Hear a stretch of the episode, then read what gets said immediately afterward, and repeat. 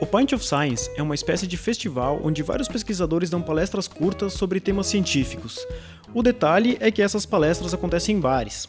A intenção é aproximar os cientistas do público em um ambiente mais descontraído, sem as formalidades dos eventos científicos tradicionais. O Pint of Science acontece em 24 países e no Brasil já está na quarta edição. Neste ano, 87 cidades brasileiras recebem as palestras, entre os dias 20 e 22 de maio.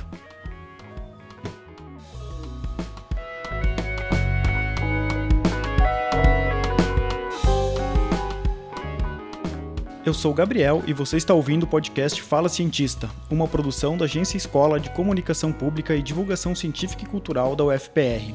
Nosso convidado de hoje é o professor Fábio Zanetti, do Departamento de Física da UFPR. Ele é organizador do Point of Science aqui em Curitiba.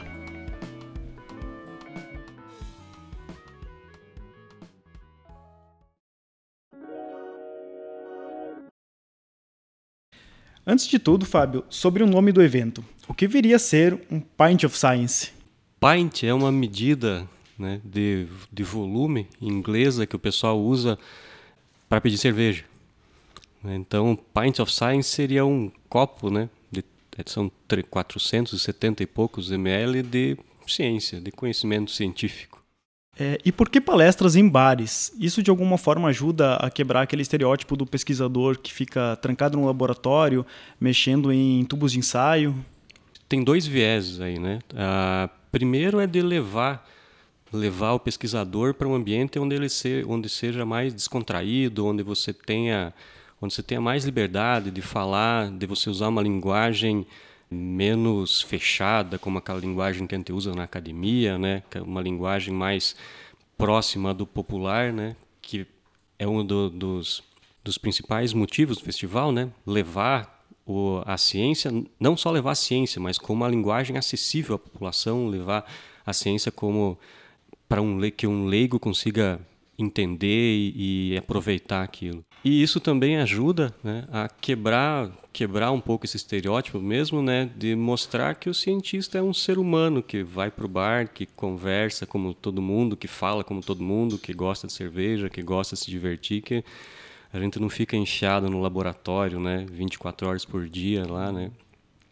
O pessoal levou, começou, eles tinham um projeto que eles levavam pessoas para dentro do laboratório deles para para conversar com o cientista no laboratório de pesquisa de, neurologia no Imperial College e eles levavam a população levavam pessoas para lá né? E nisso eles pensaram então se a população vê, pode vir para cá por que, que o cientista não pode ir para onde está a, a, população né? Onde é que está o povo né? A pessoa que se interessa pode se interessar por ciência. E aí isso juntou com a ideia né, de que você, no final do expediente, você vai sair do trabalho, você vai lá tomar uma cerveja, conversar com os teus colegas, conversar, conversar com, com o pessoal né, da tua área e sempre acaba saindo alguma coisa sobre o uhum. trabalho, né? Então isso daí foi meio que abrir né, aquela conversa que acontecia entre colegas né, para mais gente né, poder participar. E o que você pode dizer para a gente sobre a reação das pessoas que ouvem as palestras? Elas costumam participar, se envolver de alguma forma com aquilo que está sendo apresentado? Sim, nos dois primeiros anos, né, que a gente teve aqui, né, teve palestras que a gente teve, bom, o formato da palestra, né, do, do, do evento, né, primeiro a gente tem uma palestra, né, não muito comprida, entre 30 e 45 minutos, né, e depois a gente abre para para o público fazer perguntas, né, para o pesquisador.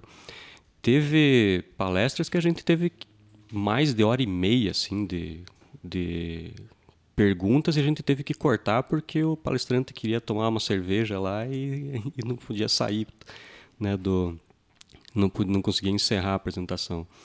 Né? Mas a gente tenta também, eh, isso, isso tem a ver também com a nossa, eu acho, né, com a escolha dos temas, né? A gente tenta sempre pegar temas, né, relevantes da sociedade, né? temas atuais. Então muita gente já vai para lá com pergunta pronta, que você vê que o cara foi para perguntar aquilo. Teve, tem gente que na hora lá bola alguma coisa, mas a gente sempre tem uma boa resposta, uma boa interação do público. É, em 2018, o evento contou com 56 cidades participantes, e nesse ano já são 87. É, na sua opinião, por que o festival não parou de crescer desde que chegou ao Brasil? Eu sei mais, a gente sabe falar mais daqui, né, de Curitiba. Curitiba teve um dos maiores públicos do Brasil. Acho que junto com São Paulo a gente teve um dos maiores públicos do Brasil. Pelo que a gente sabe, em todas as outras cidades também a gente teve sempre lugares cheios, né, com o público interagindo. Então isso anima o público aí para lá, né, a assistir a palestra, né, que mostra que é uma coisa que, que é um, um evento que é um evento que gera bons, boas discussões, gera bons frutos, né? Isso incentiva o pesquisador. A gente teve bastante palestra, a gente teve bastante oferta de palestras de pessoas, de, de, de professores vindo oferecer para a gente, para se oferecer, para dar, para participar do evento. Né? Também de quem organiza no festival.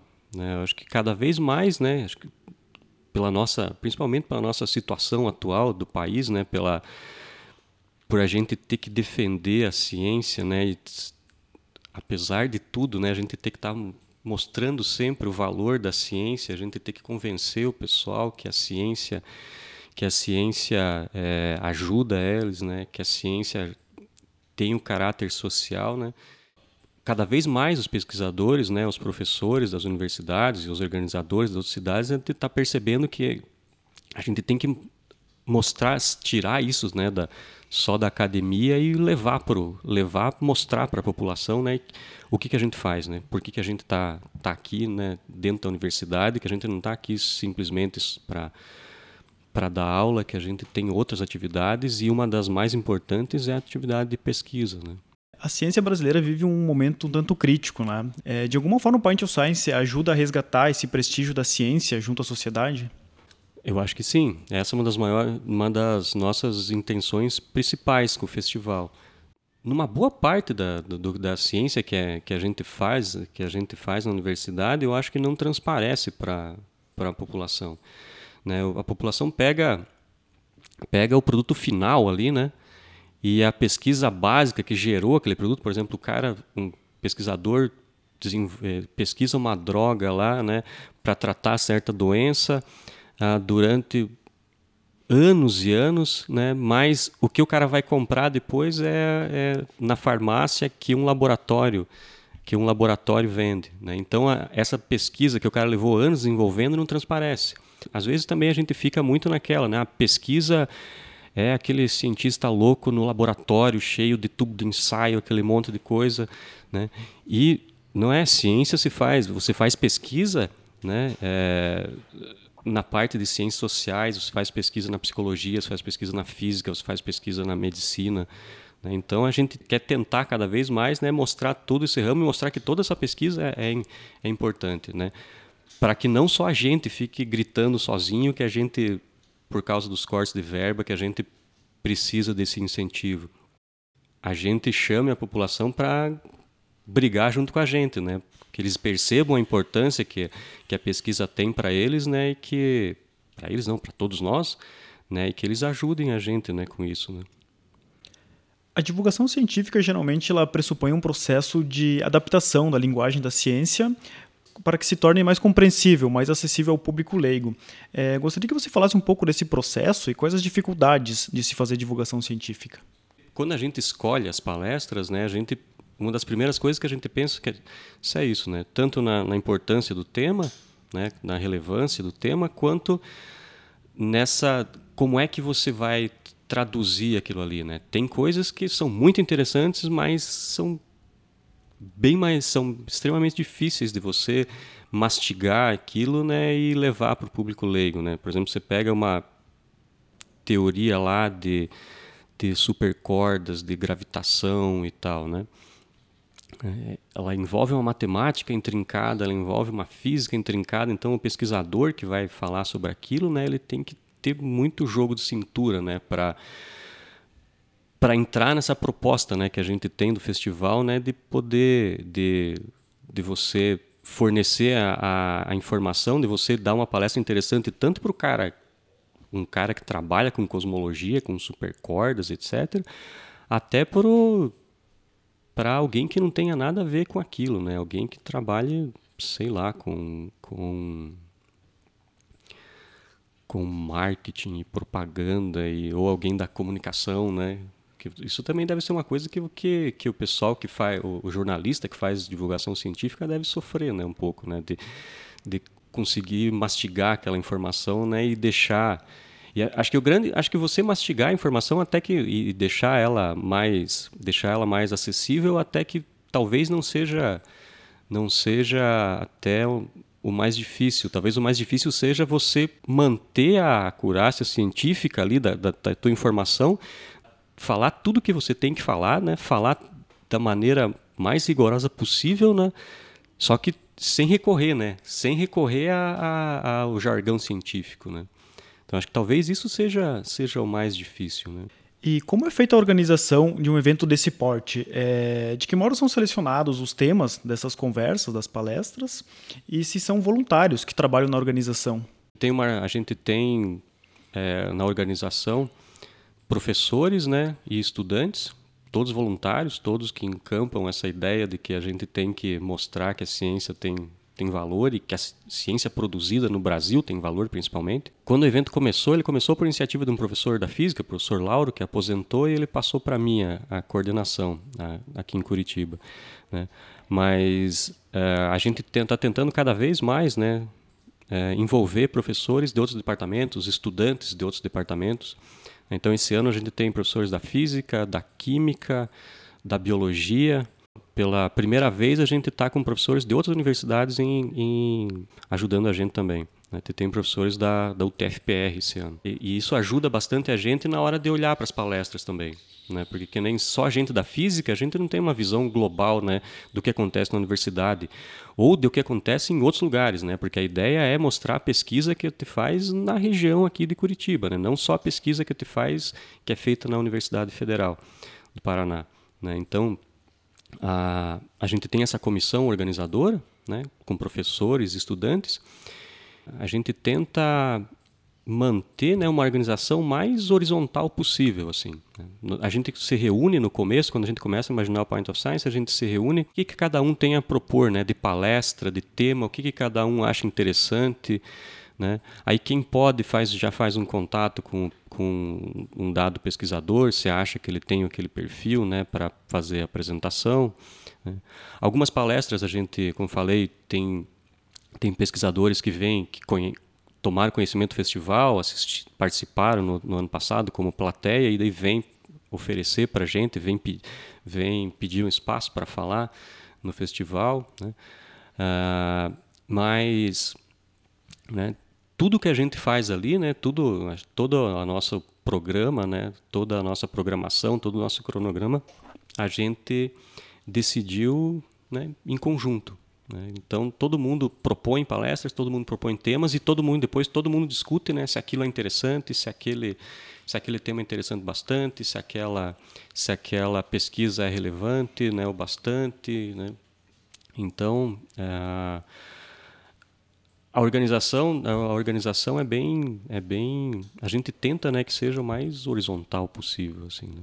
Fábio o que você mais gosta no Point of Science e por que você decidiu se envolver com a organização do evento a gente tem que fazer o máximo para tirar para mostrar o que a gente faz né no a pesquisa a pesquisa em si ela tem relevância né ela tem um impacto social né por ela existir por ela ser aplicada né? seja a pesquisa seja ela da área que for né? Mas, como falei, a gente cada vez mais tem que mostrar né, o que, que a gente faz. Né? Então, acho que o Pint of Science é, uma, é, é, um, é um veículo perfeito para a gente mostrar para a sociedade, para a gente mostrar para o público né, o que, que a gente está devolvendo para eles. Né? A universidade, a universidade pública, uma universidade pública, quase todas as palestras são de, são de, de instituições públicas, só, só tem uma palestra que é da PUC. É, o resto, as outras 17 palestras são de, são de instituições públicas. Então, quem está pagando para a gente fazer essa pesquisa é a população. E eu acho que a gente tem o dever, né, além de fazer essa pesquisa, de mostrar essa pesquisa, de mostrar para elas como é que a gente está devolvendo esse dinheiro que a sociedade está tá investindo na gente. Hum. Né? E você poder fazer isso num ambiente agradável, né, num bar, tomando uma cerveja, né, num lugar mais contraído com os teus amigos, eu acho que é, é a situação é perfeita, né? A, a ideia do a ideia do de você mostrar a ciência com essa roupagem, né, mais mais leve, né, mais livre, né, ela casa de maneira perfeita com o ambiente do bar, né, com a situação de você estar tá discutindo com os, com os teus amigos, né, alguma coisa no bar, né. E como os donos dos bares eles encaram o evento? Tem sido uma parceria produtiva? Se, se não fosse os donos dos bares, né, a gente nem conseguiria organizar, né, um evento desse, né. A gente teve no primeiro ano, né, era meio que uma incógnita assim, né, até pra gente, né, como é que como é que ia ser isso, né? A gente ficou naquela, será que vai gente, né? Será que o pessoal vai o que, que o pessoal vai achar dessa ideia de ir para o bar para assistir uma palestra de ciência, né? E aí nesse primeiro ano foi o foi o organizador, né, o professor Lauro que foi atrás dos bares, né, e conversou com eles, né, e eles encamparam essa ideia, né? Eles gostaram da ideia e e, e, e é, aceitaram, né? ceder o espaço, né, ajudar a gente, né, não só ceder o espaço, né, ajudar a gente, né, porque toda a dinâmica do bar funciona normalmente no dia, no dia do, do evento. Né? E eles fornecem para a gente a estrutura multimídia, né, por exemplo, também. Então, os bars são de grande ajuda. E a gente. Aí no segundo ano, já com a, com a repercussão que teve do primeiro, a gente teve bares que já vieram oferecer o espaço, já vieram bares procurar a gente né, para sediar né, o, o evento. Né? Então, também são bares já que, que eles têm que tem essa afinidade com a gente, porque eles ajudam a gente na divulgação também, né? Eles ajudam com a com a, essa organização no dia, no lugar, toda a equipe deles, né? Então, desde o segundo ano, é, do segundo ano e esse ano, né, os bares que a gente aumentou são todos bares que vieram oferecer o espaço para gente, né? E até tem, tem outros, tem bares que oferecem espaço, só que aí por uma questão de limitação da organização, né? É, a gente não quis, não, não quis expandir por enquanto, né? Pelo menos, né? Para não perder a, o fio da organização ali, né? Mas os bares eles se mostram muito solícitos, né? E interessados nessa parte de divulgação, né? O que é mais legal, né? Que eles não é só uma questão, não é só uma questão de levar público para o bar, né? É uma questão que a gente vê que eles querem ajudar, né? Nessa nessa situação da gente poder mostrar no que a gente faz na ciência. Legal. Essa última, na verdade, não é uma pergunta, é mais a prestação de serviço, de agenda. Você poderia falar de forma resumida? Uh, são quantos bares, são quantas palestras por dia ou por bar para gente? Então, vão ser três dias, no dia 20, 21 e 22 de maio. Né? São seis bares e todos os bares têm palestras todos os dias. Né? Cada bar vai ter uma palestra por dia, começa mais ou menos lá pelas sete da noite. Né? O bar, os bares abrem antes, né? abrem lá pelas seis, e começa as palestras lá pelas sete. A palestra dura em torno de 30 a 45 minutos. A gente depois tem a sessão de perguntas. Depois, ainda se depois da sessão de perguntas, ainda o palestrante vai ficar por lá. O, o é, quem quiser continuar a conversa com ele pode conversar com ele.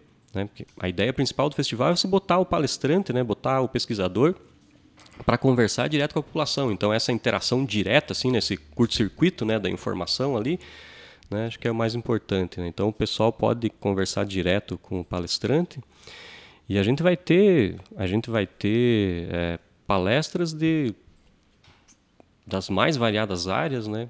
Física, de, de medicina, de biologia, de literatura, da parte de humanas. Né? A gente está cada vez mais tentando expandir né, esse leque né, e, e abraçar várias áreas, né, na área de filosofia. A programação completa né, vocês, podem, vocês podem conferir no site do Pint of Science. Né? Tem o site, o pintofscience.com.br. Lá dá procurar Curitiba e tem todas as informações com, com, as, com as palestras de cada dia, com todos os bares, com, to, com os endereços dos bares, a equipe organizadora, se quiserem parabenizar ou quiserem reclamar com a gente, podem lá tem a, a nossa cara, né? Então lá tem tudo que vocês, tudo que precisa saber assim. Como são 18 palestras, eu não vou falar as 18 palestras aqui, senão vai ficar chato, né, de ficar lendo tudo, né? Mas É, a gente tentou pegar também né, temas bem, temas bem é, relevantes para o nosso momento. Né? Então tem palestras sobre, sobre agrotóxicos, sobre teoria da evolução, sobre psicologia de adolescentes, sobre a participação das mulheres trans na academia, até coisa literatura, né? Como é que a nossa, como é que a, surgiu a literatura de ficção na nossa na nossa sociedade? Tem um professor lá da física que estuda que estuda é, usa técnicas de ótica de física para estudar pigmentos em quadros. Então ele usa isso para autenticação de obras de arte, por exemplo, dessas aprendidas em operações, nessas operações da Polícia Federal. Vai ter palestras sobre energias renováveis. Né? Então, vai ter muita coisa. Né? Palestra sobre filosofia, né? como é que a filosofia encara esses tempos de crise. Né? Vai ter palestra sobre várias, várias temas mais variados possíveis. Né? Então, qualquer um pode encontrar lá alguma coisa que vai satisfazer, que vai satisfazer não, que vai, vai, vai aguçar a curiosidade dele, vai deixar ele curioso para saber mais sobre aquilo. Né? Tá bom, é isso. Obrigado, então, professor Fábio.